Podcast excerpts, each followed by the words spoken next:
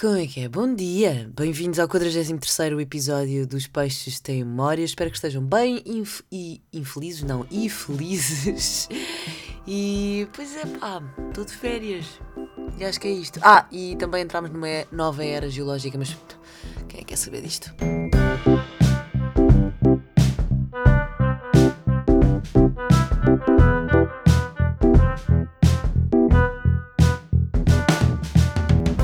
Que é? Bom dia, bom dia a quem está a ouvir isto de manhãzinha, porque o episódio hoje voltou a sair eh, cedo. Cedo para quem madruga. Mas, mas teve de ser porque eh, estou de férias e, portanto, tive que garantir que o episódio sa- saía a tempo e a horas na terça-feira. E aproveitei para pôr logo disponível de manhãzinha para toda a gente, aquelas pessoas malucas que vão ao ginásio de manhã. De manhã, e quando eu digo manhã é madrugada, tipo 6 da manhã. ah, ou para outras pessoas que têm uma vida inteira antes das sete e meia, sete vá. Portanto, olá, bom dia a todos vocês, madrugadores. A semana passada faz exatamente uma semana que eu fui ao concerto do Harry Styles. E olha, que belo concerto. Ele é de facto incrível. E questionei-me. Não foi bem questionar-me, foi, foi tentar perceber porque é que ele funciona e porque é que o passeio marítimo de Algés de facto não funciona absolutamente nada para concertos e porque é que as pessoas continuam a teimar a fazer lá concertos. Esta parte eu não percebo e não cheguei a nenhuma conclusão. Agora, uh, porque é que o passeio marítimo de Algés não funciona com, com concertos? Porque, ponto 1, um, vento. Tem uma vista muito bonita, de facto, mas o vento tira-nos o som, portanto, às tantas parece que estamos naquelas experiências uh, de som 3D. Aquela barbearia no YouTube, sabem? Que põe um, um fone de cada lado e de repente parece que estão-vos a cortar o cabelo do lado esquerdo ou estão-vos a cortar o cabelo do lado direito. Pronto, para mim é como o passeio marítimo de às vezes funciona. Depois, vendem demasiados bilhetes para a capacidade do passeio marítimo de Algés. Porque de facto, cabe lá muitas pessoas, cabe lá muita gente. Mas será que essa gente toda que comprou o bilhete vai ver de facto o concerto? Não! Para isso, punha o concerto muito. O concerto, o palco muito mais alto. Agora eu chego lá, o concerto ainda nem sequer começou e eu nem sequer vejo o palco. Agora acrescentem braços no ar e telefones para cima. Como é óbvio. E eu estava cá atrás e não estava muito, muito atrás. E o Harry Styles estava assim com 2 cm de, de tamanho, dava para, para, para pôr no bolso. Portanto, sim, foi uma experiência fixe, porque ver uh, um concerto à volta de pessoas que gostam de, da mesma música e do mesmo artista do que tu é sempre uma experiência. Mas tirando isso, é muito caro para a qualidade de, de espetáculo que tu vais ter. Portanto, yeah, acho que não, não faz sentido, pelo menos, vender tantos bilhetes como, como se vende no Passeio Marítimo de Algés. Porque depois é o filme dos filmes para voltar para casa. Temos que ir por cima da, da ponte. É uma, uma peregrinação. Até chegar à ponte, o problema é o, os passos que nós damos são minúsculos, está muita gente. Portanto, desde que saí do Passeio Marítimo de Algés até chegar ao carro que estava mesmo por baixo da ponte, foram 45 minutos. Podia ser pior, de facto, é verdade. Mas, mas pronto, é só isto que eu tenho a dizer sobre, sobre o Passeio Marítimo de Algés. Ou não vendam tantos bilhetes e levantem-me. Hum, isto é um IO. Não sei se é, se é suficiente fazer uma das coisas. Não vendam tantos bilhetes e levantem-me a porcaria do palco, porque está mesmo muito, muito baixo. Agora sim, em relação ao concerto, o Harry Styles é muito bom. E porquê é que ele funciona? Porque, para além de ser bom em tudo, ele dança, ele sente, ele é muito simpático, ele canta muito bem, as músicas são boas, tudo à sua volta é esteticamente agradável. Ele tem um equilíbrio perfeito entre a energia masculina e a energia feminina.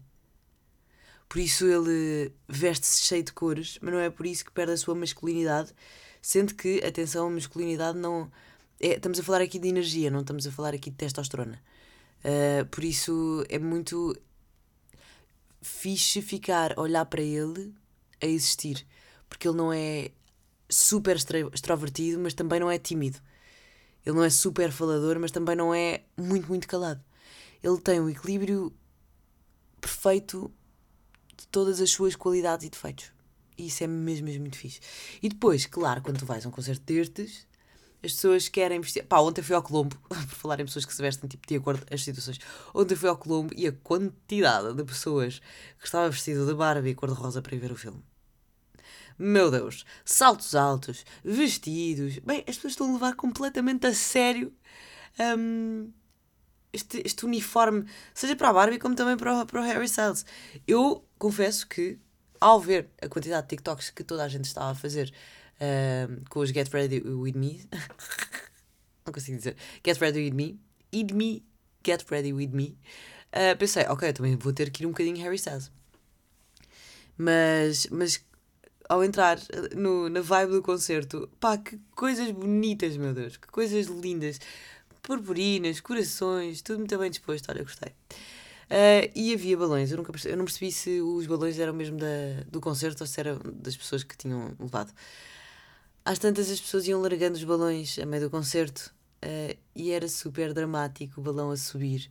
E não é das coisas mais nostálgicas do mundo ver um balão a bazar. Não é belo. Sendo que não, aquilo não significa nada, não é? Ele é só um objeto que voa e está a ir embora. Eu acho bonito. Quase como se fizesse parte da natureza. Não sei explicar, é super nostálgico.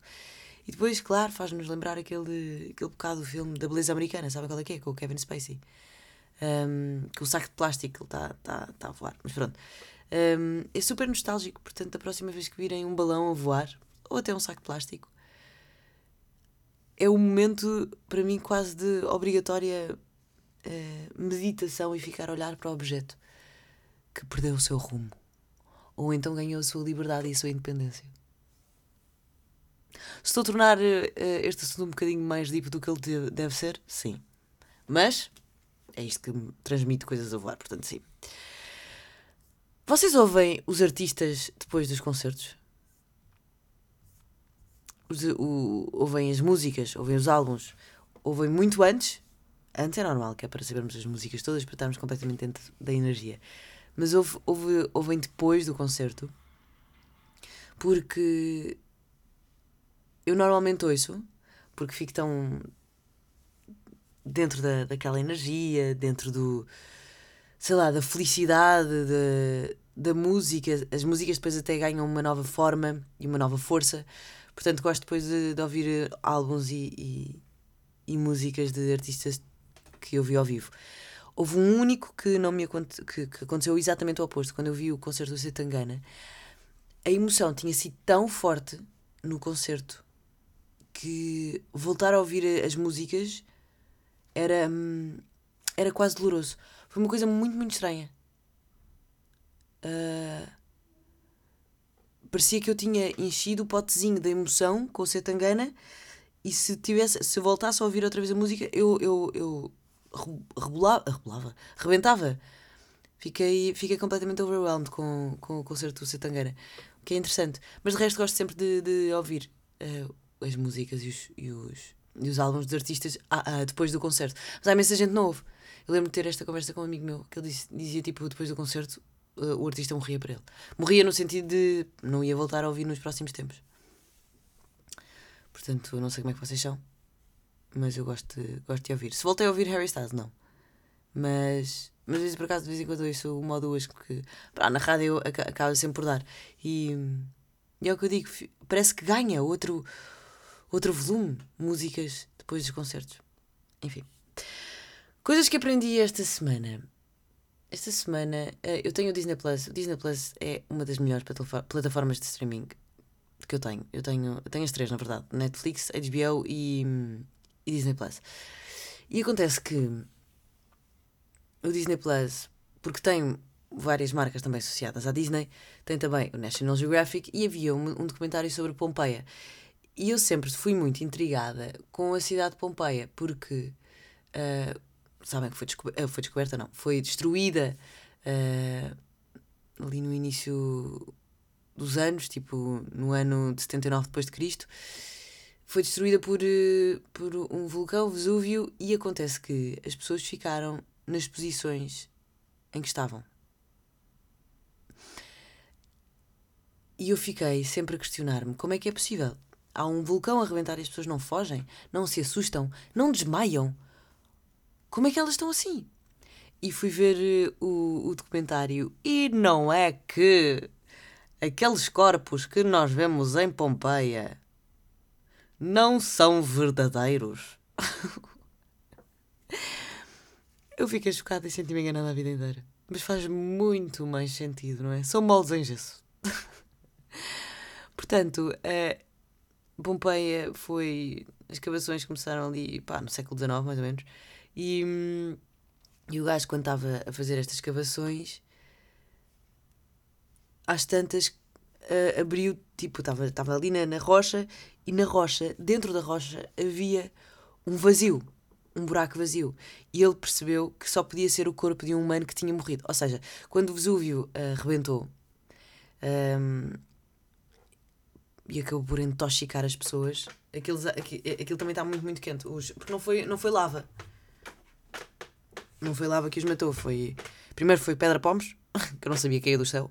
Pedra pomes para mim serve só para raspar os pés, mas pelo visto cai do céu quando há um, um vulcão em erupção. Foi Pedra Pomes que caiu e depois veio uma, uma nuvem gigante de gás tóxico que anda a 150 km por hora, muito, muito quente, tipo 200 graus, e que ao passar pelas pessoas faz com que elas fiquem todas encrquilhadas e, e secas que nem uma passinha. Pronto. E ele estava a descobrir eh, Pompeia e às tantas eh, deu de caras com um buraco vazio, percebeu que era um corpo humano que só podia ter acontecido o quê? Depois de terem sedimentado. Oh meu Deus, estou a mandar mensagens a esta hora. Oh meu Deus, Xiu. O que aconteceu aqui? What, what do you want? Ok. Uh, Estava a dizer o quê? Estava a dizer coisas importantes. Ah, o vazio. Havia um vazio na, na rocha. Ele percebeu que quando. que havia uma possibilidade de ser um ser humano, porque quando o Vesúvio chegou, queimou-os, houve sedimentos que, que foram criados por cima, mas depois o, a, a, carne humana acaba por. É como os dinossauros. Ninguém encontrou um dinossauro uh, de carne e osso, não é? Encontraram só os ossos. Portanto, foi o que aconteceu ali. Então ele encheu de gesso esses vazios e tará, temos uma pessoa. Só que depois estava muito, muito bem. Uh, uh, estava cheio de. Ah, como é que se diz? Quando uma televisão tem imensa definição. Estava muito bem definido por causa da, das poeiras e não sei o que, ficaram muito bem agarradinhas ao corpo e conseguia perceber também os vincos da roupa, etc. Que eu achei muito interessante. Entretanto, aprendi outra coisa, por falar em sedimentos, entramos numa nova era geológica ainda não é oficial, ainda estamos à espera de algumas uh, assinaturas, confirmações e apertos de mãos a confirmar que de facto entramos numa nova era geológica. Mas é verdade, atualmente vivemos no Holoceno, na era Holoceno, uh, desde que o clima ficou mais estável, que foi mais ou menos há 12 mil anos atrás. Uh, há 12 mil anos, mais ou menos, atrás não, redundância. E agora estamos a entrar no Antropoceno. Ora bem, o que é que quer dizer Antropoceno? Uh, antropos significa humano, e é grego, e kainos, que depois, entretanto, volto, uh, se transformou em seno, significa novo. Portanto, é um, estamos na era do nova era dos humanos. Uh, e é engraçado porque esta, eu não sabia, esta, esta, esta, este tema, este, este conceito foi popularizado em 2000 pelo químico holandês Paul Crutzen, vencedor do Prémio Nobel da Química em 95. Se isto é importante, não, mas quem sabe, um dia estão a jogar uh, ao Joker e alguém pergunta assim, que normalmente vai, será o, o Vasco Palmeirim, uh, quem é que em 1995 ganhou o Prémio Nobel da Química por ter inventado o tema antropoceno. E vocês dizem, ah, é o Paul Crutzen. E eles ficam tipo, oh meu Deus, Slumdog Millionaire. Oh, oh, oh. Um, mas é uma, é uma nova época uh, geológica que caracteriza o impacto do homem na Terra. E como é que se consegue ver isto? Porque, sendo uma era geológica, nós não podemos só achar que, ok, de facto existem alterações climáticas, de facto o homem está, está a destruir a Terra, mas isto não, não é suficiente para caracterizarmos como uma nova era geológica. Como é que se caracteriza? Basicamente, uh, estavam em jogo três lagos, a concurso. Três lagos que uh, têm uma constituição específica para nós conseguirmos perceber quais é que são os sedimentos e em que ordem é que estão um, sedimentados, não é? E como é que como é que isto pode ser eh, levado para o geral do planeta. Quem foi o vencedor foi um lago chamado Lago Crawford, na, eh, na, no Canadá. Porquê que eu escrevi Califórnia? Olha, olha. Estamos mal ou não? Lago Crawford. Lago Crawford no Canadá. Pois é, cá está. Estava-me a enganar a mim mesma. Uh, que preenche todos os requisitos, mesmo que meça um mero quilómetro quadrado.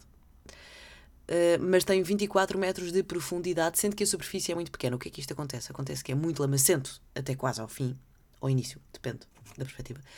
Uh, os, o, as, as, as coisinhas pequeninas, partículas, vão se afundando lentamente e criam-se o quê? Placas sedimentares, como aquelas que demos na escola.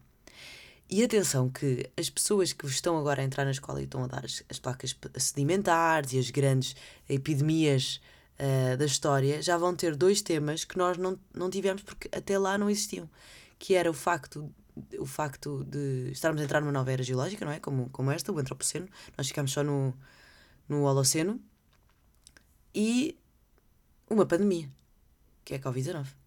Já vai aparecer nos livros de história. Portanto, meu Deus. Se nós não nos sentirmos velhos com isto, então não sei. Ora bem, uh, o fundo deste lago está completamente isolado do resto do mundo, porque são várias camadas, e eles começaram a estudar e perceberam que a partir de 1950 começou a haver muito plutónio e um, um crescendo de plutónio neste, neste lago. Porquê? Por causa dos testes nucleares. Depois houve uma proibição dos testes nucleares, um tratado de proibição de testes nucleares e começou a perceber que tinha, às tantas, à medida que iam subindo, um declínio uh, do, dos, dos, do, do, plutónio nestes, nestes sedimentos. Para além disso, há cinzas de fábricas movidas a carvão, há imenso uh, plástico e, e tudo isto coincide com a grande aceleração que, que, pá, que, que é mais ou menos o período da colonização do ser humano na Terra e, o facto, e como nós estamos a, a esgotar todos os recursos. Uh, portanto, é assustador. É assustador porque tudo isto já está a ser também, para além de estar no planeta Terra, mesmo sedimentado, já conseguimos ver e sentir nas alterações climáticas. Se há 12 mil anos o clima ficou estável, 12 mil anos depois estamos a destruí-lo com coisas que fomos nós que criámos e colonizámos este planeta e estamos a matá-lo connosco. Portanto, uh, portanto, é isto. Estamos aqui numa nova era geológica. Se é tarde, não, não é tarde. Nunca é tarde. Para absolutamente nada. Portanto, é. Mais uma. Ai pá, eu sou tão chata com isto, eu sei. Mas é só mais uma vez. Uh, eu sei que as mudanças têm que vir sempre tipo de uma grande massa ou de alguém com muito poder mas todos pequeninos, fizermos uh, a diferença. Eu acho que é como as formigas. Uma formiga é minúscula, mas todas trabalharem em conjunto para uma certa situação vão conseguir uh, ser maiores do que o próprio corpo. Isso é fixe. Portanto, eu acho que é a maneira como nós temos de, de olhar para, para o mundo. Dito isto, uh, coisas boas da semana. Há um podcast novo no pedaço na praça dos podcasts, que se chama De Maneiras que é Assim, que é um podcast de Ana Margarida Rosa e Ana Margarida Oliveira. Trabalham as duas na rádio, uma na Mega, Ana Margarida Rosa, que é a nossa diretora musical, Ana, e Ana Margarida Oliveira, que é da RFM. E gostam as duas muito de história. Eu até acho que a Ana Margarida Oliveira é professora de história. E, e então é um podcast sobre as figuras da história de Portugal. Começou com do Afonso Henriques, pá, e eu fico completamente estupefacta e ri muito com um episódio sobre a padeira, a padeira de Alves Barrota, que tem um nome, que é Brites de Almeida, pá, que era uma besta do caraças. Aquela pessoa era, pá, eu não fazia ideia, eu sempre imaginei a padeira de Alves Barrota uma senhora velhinha, muito queridinha. Pá, não! É mesmo uma viking que matava toda a gente. Tem muita graça, porque era padeira no fundo, não é? Mas era uma padeira completamente, sei lá, viking. Portanto, olha, vão ouvir porque vale a pena se gostam de história. E acho que é sempre interessante perceber como é que. Como é que. Não sei como é que o nosso. Os nossos livros de história se formaram, não é? Porque às tantas. Demos todos na escola a padeira de Alves Barrota. e de certeza que não foi a única pessoa um, a salvar o, aquele exército, não é? Houve muita gente também que, que se chegou à frente e matou muito, muitos soldados. Uh, foram espanhóis, não é? Eu acho que sim. Mas, mas pronto, uh, entretanto, no documentário sobre Pompeia, disseram uma coisa e que eu acho que faz sentido repetir, porque acho que também se, se adequa a muitas figuras da história. Há pouco tempo falei sobre a imortalidade e sobre o facto de ser muito mais difícil tornarmos-nos imortais. Uh, mas a verdade é que quando a nossa vida é demasiado curta para aquilo que, que são as expectativas humanas, não é? Porque acaba por com uma desgraça, nós alcançamos mais facilmente a imortalidade. Aquelas pessoas de Pompeia que não conseguiram fugir a tempo ficaram imorta imortais. Ficaram imortais, não, ficaram. Uh, sim, ficaram imortais. Uh, vieram até aos dias de hoje, 1500 anos depois. Ou 2000 anos depois. Um, a paleira de Alves Barrota Pronto, isso é porque ela era completamente crazy, mas pronto. Mas Joana Dark, como eu falei há pouco, uh, todas as, as pessoas que tiveram assim uma morte um bocadinho mais fora das expectativas e, e não tão longas como aquelas que nós gostaríamos, como aquela que nós gostaríamos que fosse, não é? Acabam por ficar hum, guardadas mais tempo na nossa memória e, e de facto conseguem atingir a imortalidade. O que é interessante. Uh, pronto, e é isto. Agora vou de férias, vou para o boom pela primeira vez. Sabem quando os vossos pais os obrigavam a ir a um campo de férias que não vos apetecia? Normalmente apetecia-me sempre. Mas não sei porque estou com. Estou tipo. Hum, não sei se me apetece. Mas pronto, para a semana terei novidades para contar. Uh, vai, vai ser giro de certeza, porque eu até adoro acampar. Há uma coisa que me está a irritar solenemente uh, e acho que está a contribuir para tudo isto. Para estar tipo, ai, que me dera ficar. É porque não tenho camping gás. E como não tenho camping gás, não vou poder fazer café de manhã. Depois vou ficar com o meu humor. Vai ser super chato. Portanto, yeah, se calhar é isso que eu vou fazer. Vou comprar um camping gás e falamos para a semana. Um beijo, tenham uma boa última semana de julho. Aproveitem. Agosto está a chegar e toda a gente sabe que agosto é o domingo do verão. Beijos, tchau.